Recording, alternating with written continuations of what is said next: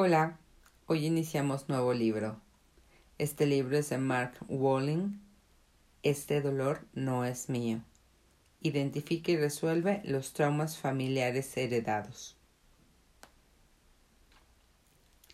Quien mira afuera sueña, quien mira adentro despierta.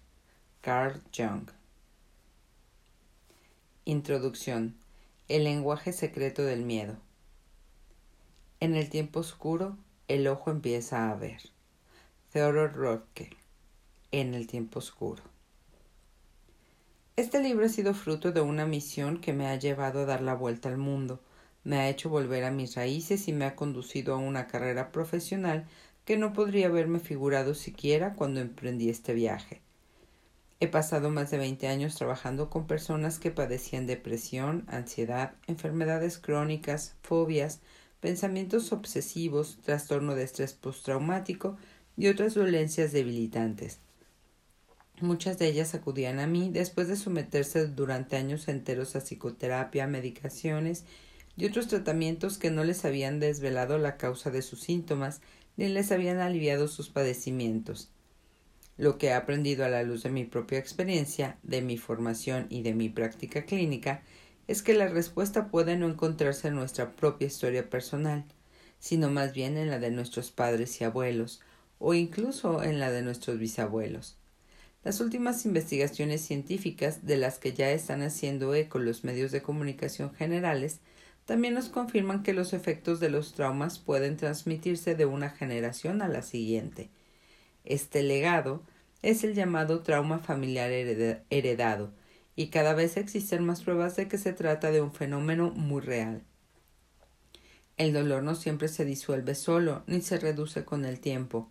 Aunque la persona que sufrió el trauma primitivo haya muerto, aunque su historia haya quedado sumergida en años de silencio, puede perdurar fragmentos de las vivencias, de los recuerdos y de las sensaciones corporales, como si quisieran prolongar su existencia desde el pasado hasta resolverse en las mentes y en los cuerpos de los que vivimos en el presente. Lo que vas a leer en las páginas siguientes es una síntesis de las observaciones empíricas que he ido realizando en mi práctica profesional como director del Family Constellation Institute, Instituto de Constelaciones Familiares en español, de San Francisco, junto con los últimos descubrimientos de la neurociencia, la epigenética y la ciencia del lenguaje, también reflejo en este libro mi formación profesional con el célebre psicoterapeuta Bert Hellinger, en cuyo planteamiento de la terapia familiar se manifiestan los efectos psicológicos y físicos de los traumas familiares heredados a lo largo de múltiples generaciones. Una buena parte del libro está dedicada a enseñar el, método, el modo de identificar las pausas familiares heredadas, es decir, los miedos, los sentimientos y las conductas que hemos adoptado sin saberlo y que mantienen vivo de generación en generación el ciclo de sufrimiento, y a explicar también cómo poner fin a este ciclo, que es lo más esencial de mi trabajo. Podrás aprender, como yo aprendí, que muchas de estas pautas no son nuestras, solo las hemos tomado prestadas a otros miembros de nuestra historia familiar. ¿Por qué sucede esto? Yo creo firmemente que es para que es para que pueda salir a la luz por fin una historia que se pueda contar. Voy a contarte la mía. Nunca me había propuesto crear un método para superar el miedo y la ansiedad. Todo comenzó el día que perdí la vista. Estaba sufriendo la primera de mis migrañas oculares. No se trataba de verdadero dolor físico digno de mención, sino de un torbellino de terror tenebroso en cuyo interior se me oscurecía la visión.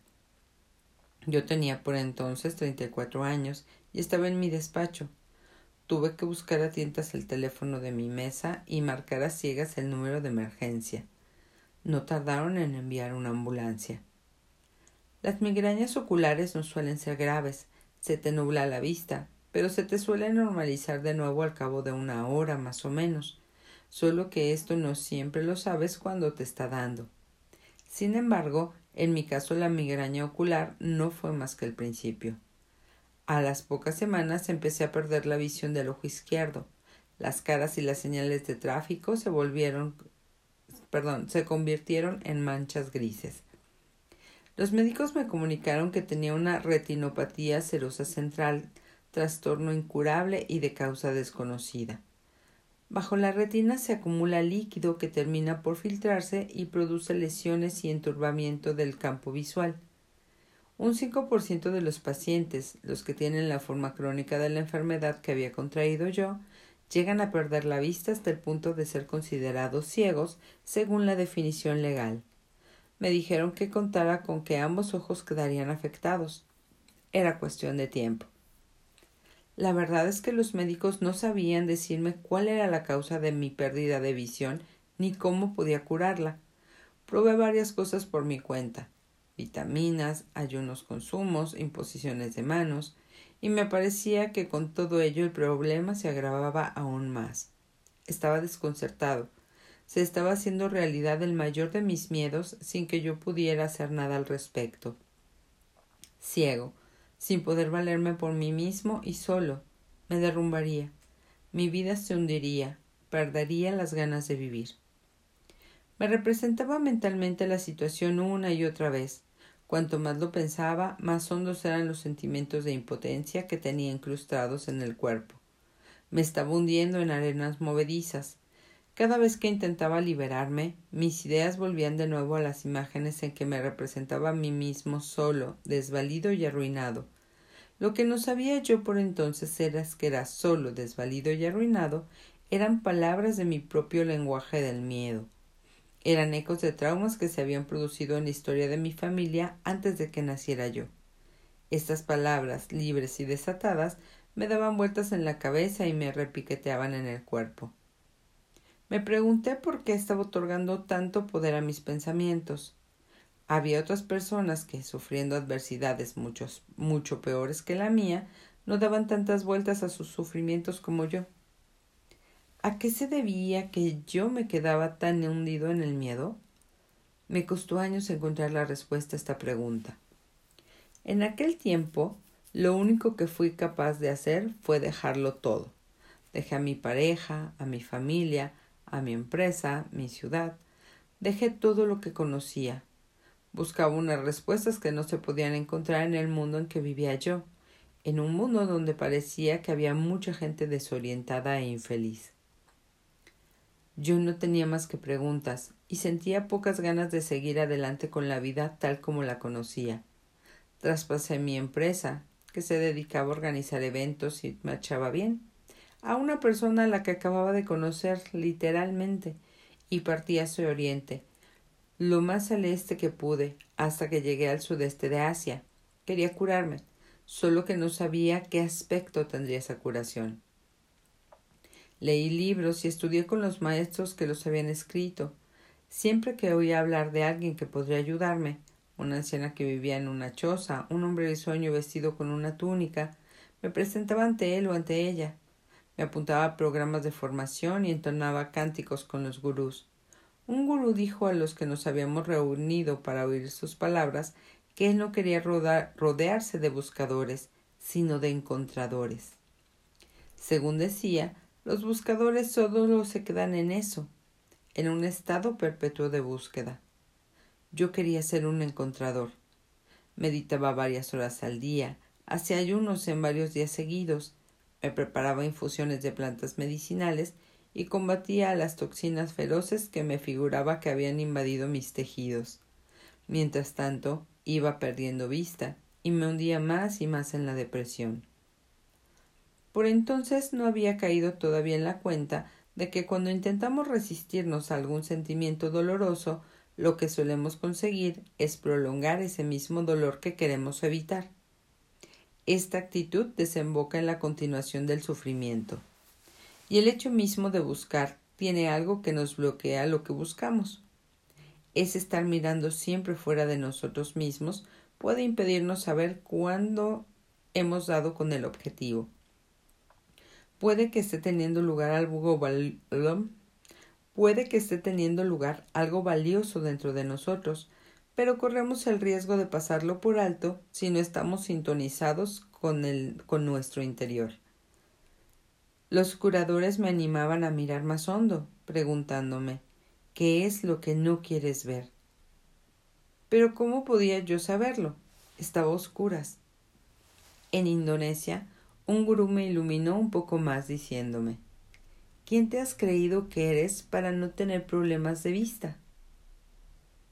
Puede que Johan no oiga tan bien como Gerald y puede que Lisa no tenga los pulmones tan sanos como, como Gerta.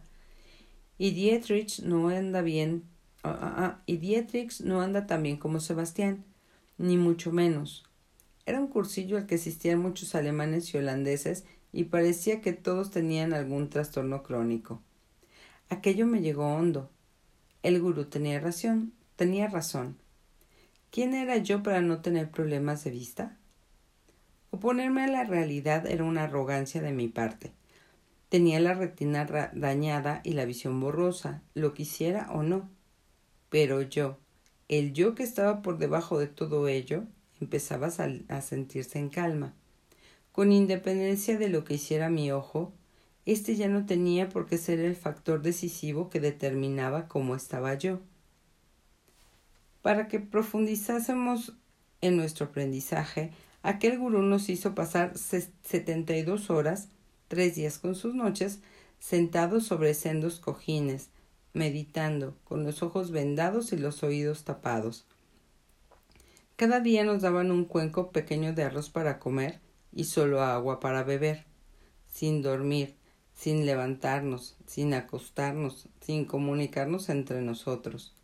Para ir al baño tenías que levantar la mano y entonces, entonces te acompañaban a oscuras a un agujero en el suelo. Esta locura tenía como objetivo eso mismo, que llegásemos a conocer de primera mano la locura de la mente a base de observarla.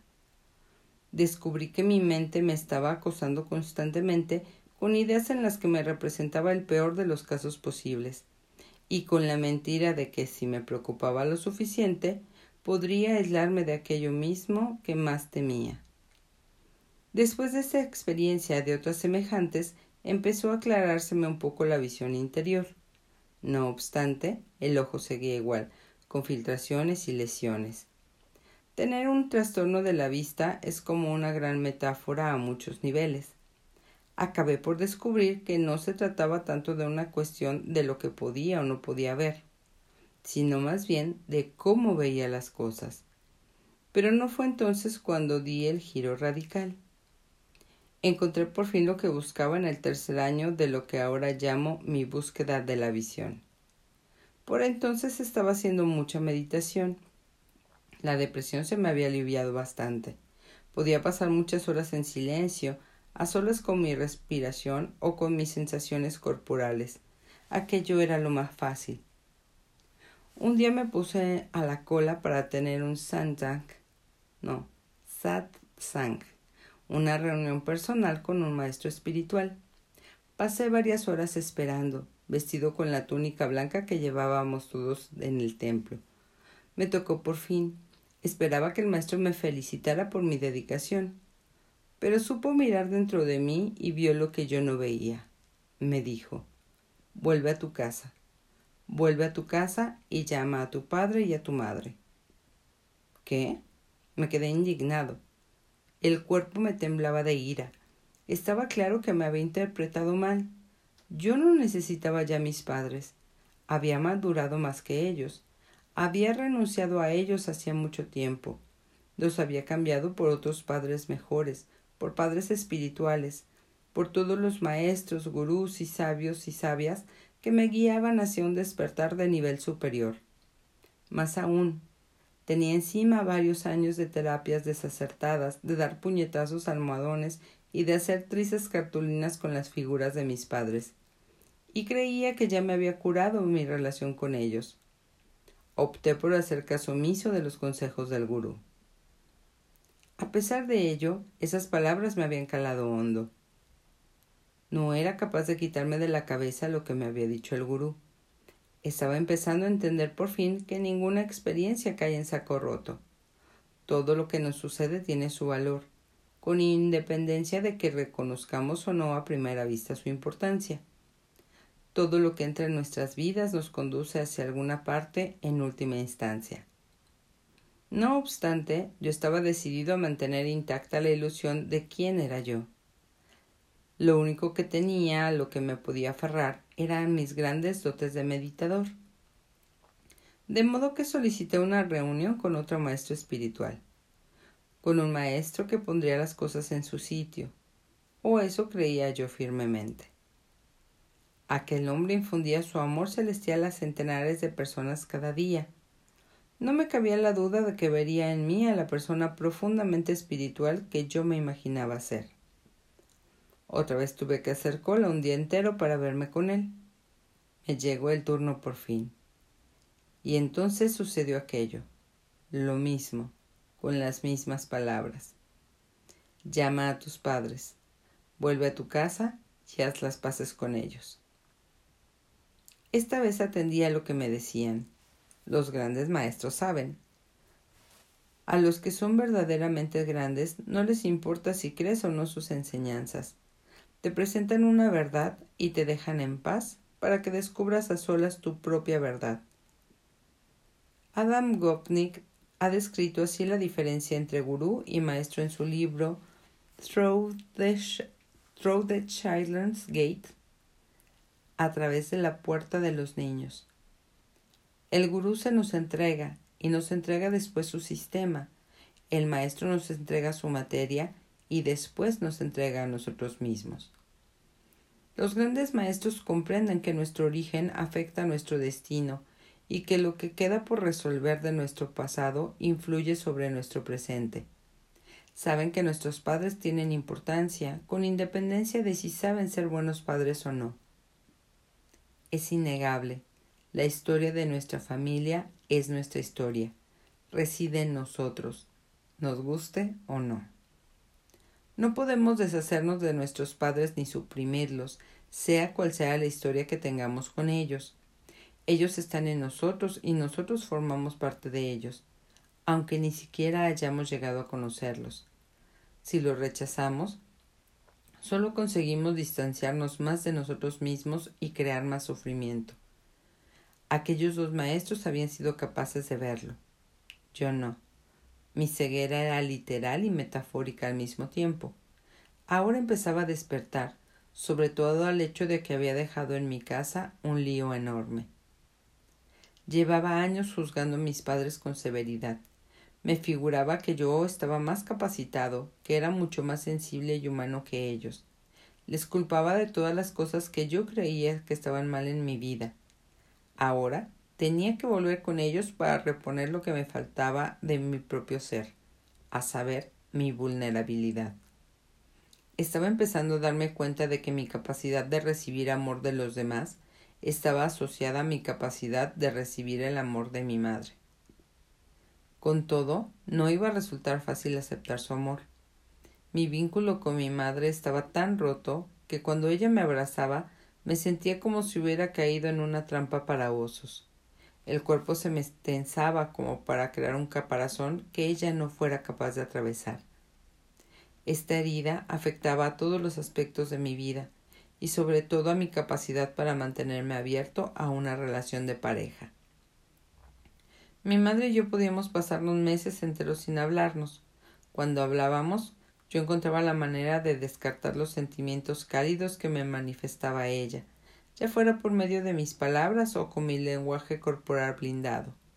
Me presentaba frío y distante. A mi vez, yo la acusaba de no ser capaz de verme ni escucharme.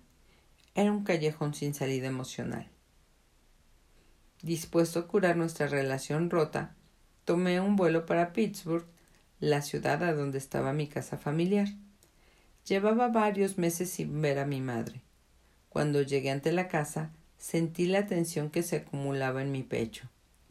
No estaba seguro de que fuera posible reparar nuestra relación. Yo tenía dentro demasiados sentimientos en carne viva. Me preparé para lo peor, representándome mentalmente la situación.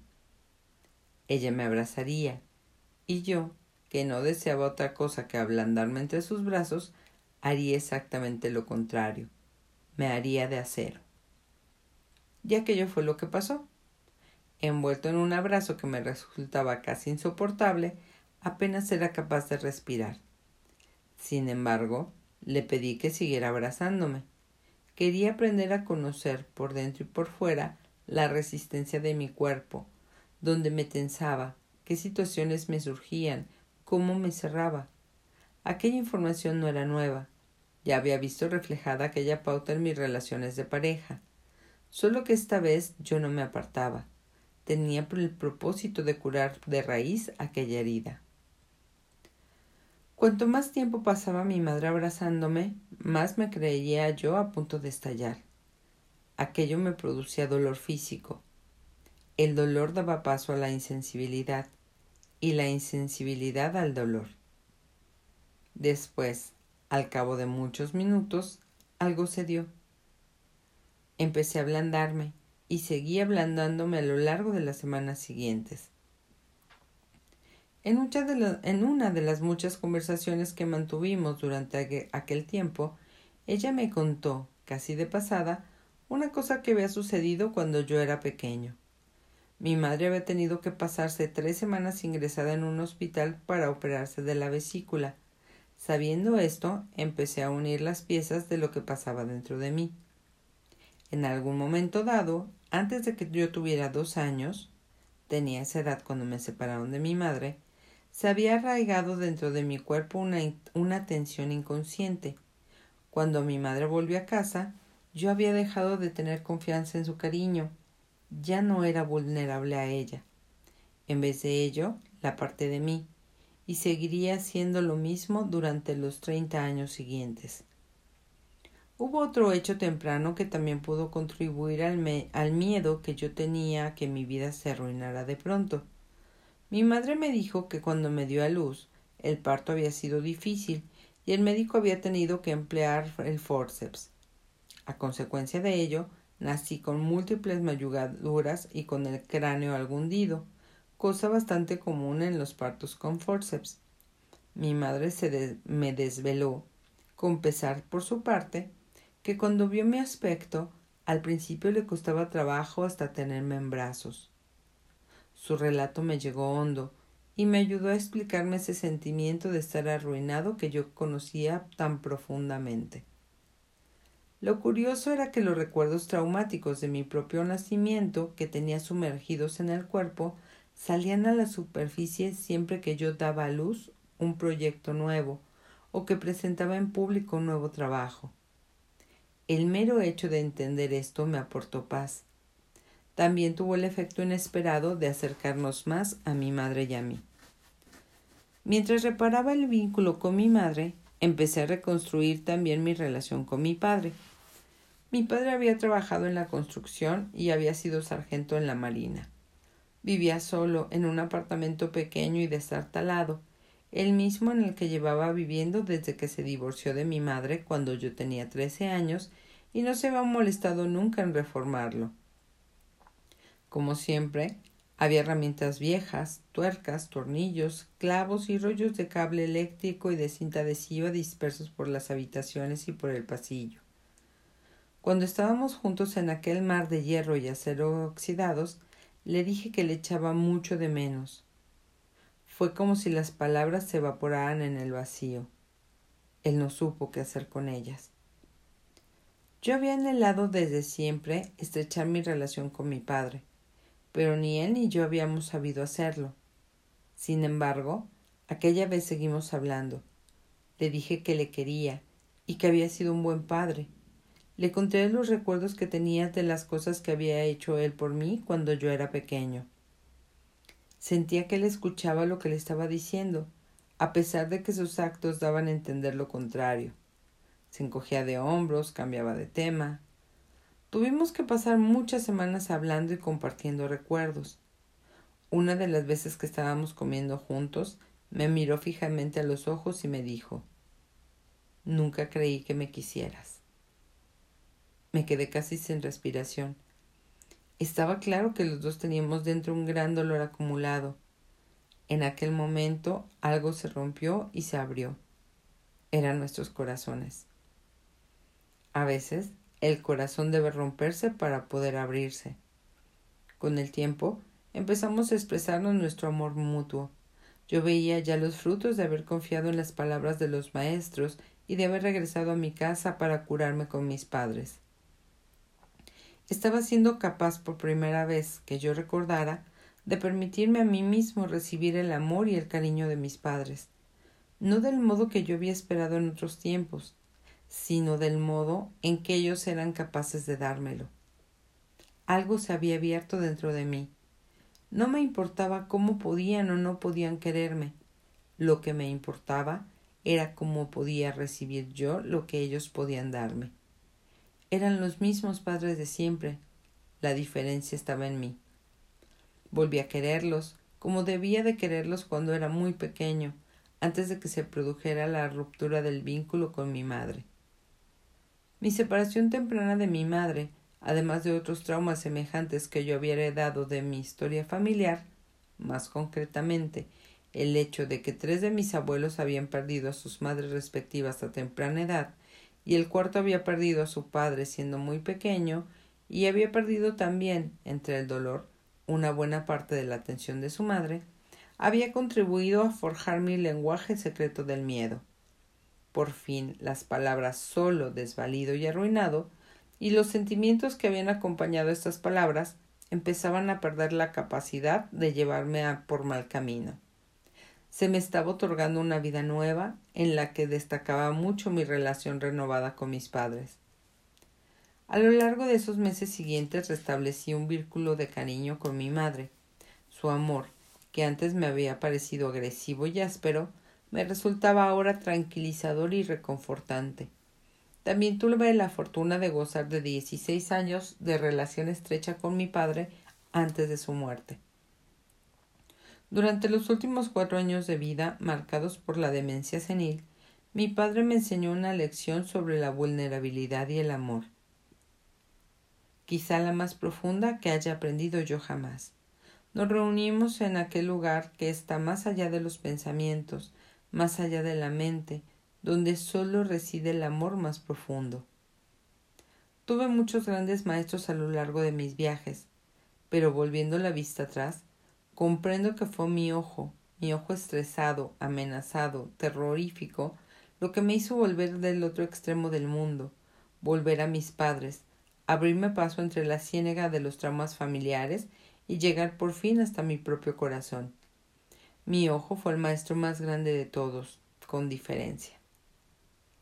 En algún momento dado, hasta dejé de pensar en mi ojo y de preocuparme por si mejoraría o, o empeoraría. Ya no esperaba volver a ver con claridad. Aquello había dejado de tener importancia de alguna manera. Recuperé la vista poco tiempo después. No lo esperaba, ni siquiera me hacía falta. Había aprendido a estar bien con independencia de lo que hiciera mi ojo. Hoy veo perfectamente, a pesar de que mi oftalmólogo me asegura que no debería ver nada con la cantidad de, lesiones que tengo en la retina. Dice con, con expresión de escepticismo que las señales luminosas deben de estar rebotando y sorteando de alguna manera la fóvea que es la región central de la retina. Como en tantos casos de curación y de transformación, lo que había parecido al principio una adversidad era en realidad una bendición disfrazada. Paradójicamente, después de haber buscado soluciones en los rincones más remotos del planeta, había descubierto que los mayores recursos para la curación los llevaba ya dentro de mí mismo y que sólo tenía que extraerlos. La curación tiene que ser un trabajo interior, en último extremo. Tuve la suerte de que mis maestros me encaminaran de nuevo hacia mis padres, hacia mi casa y hacia dentro de mí mismo. A lo largo de este camino fui descubriendo los relatos de mi historia familiar que terminaron por darme la paz. Agradecido y dotado de una sensación nueva de libertad, emprendí la misión de ayudar a otros a que descubran esta libertad por sí mismos. Llegué al mundo de la psicología a través del lenguaje. Los tests, las teorías y los modelos de conducta no me interesaban gran cosa cuando era estudiante ni me interesaron más adelante en mi actividad profesional. En vez de ello, atendí al lenguaje. Desarrollé técnicas de escucha y aprendí a oír lo que decían las personas, más allá de sus quejas, más allá de sus viejas historias. Aprendí a ayudarles a identificar las palabras concretas con los... Ah, ah, ah, voy de nuevo. Aprendí a ayudarles a identificar las palabras concretas que los conducían hasta el origen de su dolor. Y si bien algunos teóricos postulan que el lenguaje desaparece durante los traumas, yo he visto una y otra vez de primera mano que este lenguaje no se pierde nunca, ronda por los planos inconscientes esperando a que lo volvamos a descubrir. El lenguaje es, para mí, una herramienta de curación poderosa, y no es por casualidad.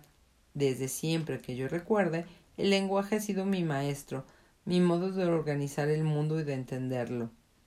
He escrito poesía desde que era adolescente, y dejo cualquier cosa que tenga entre manos, bueno, casi cualquier cosa, cuando se empeña en salir a la luz una oleada inaplazable de lenguaje.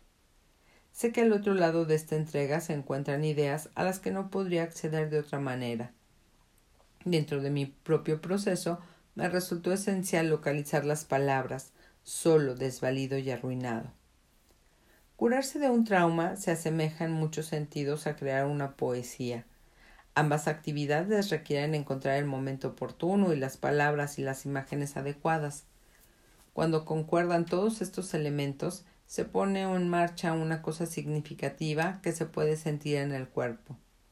Para curarnos debemos sintonizar con nuestro ritmo. Si llegamos a una imagen con demasiada precipitación, es posible que no arraigue. Si las palabras que nos consuelan nos llegan demasiado pronto, quizás no estemos preparados para asumirlas. Si las palabras no tienen precisión, quizás las oigamos o no sintonicemos con ellas para nada.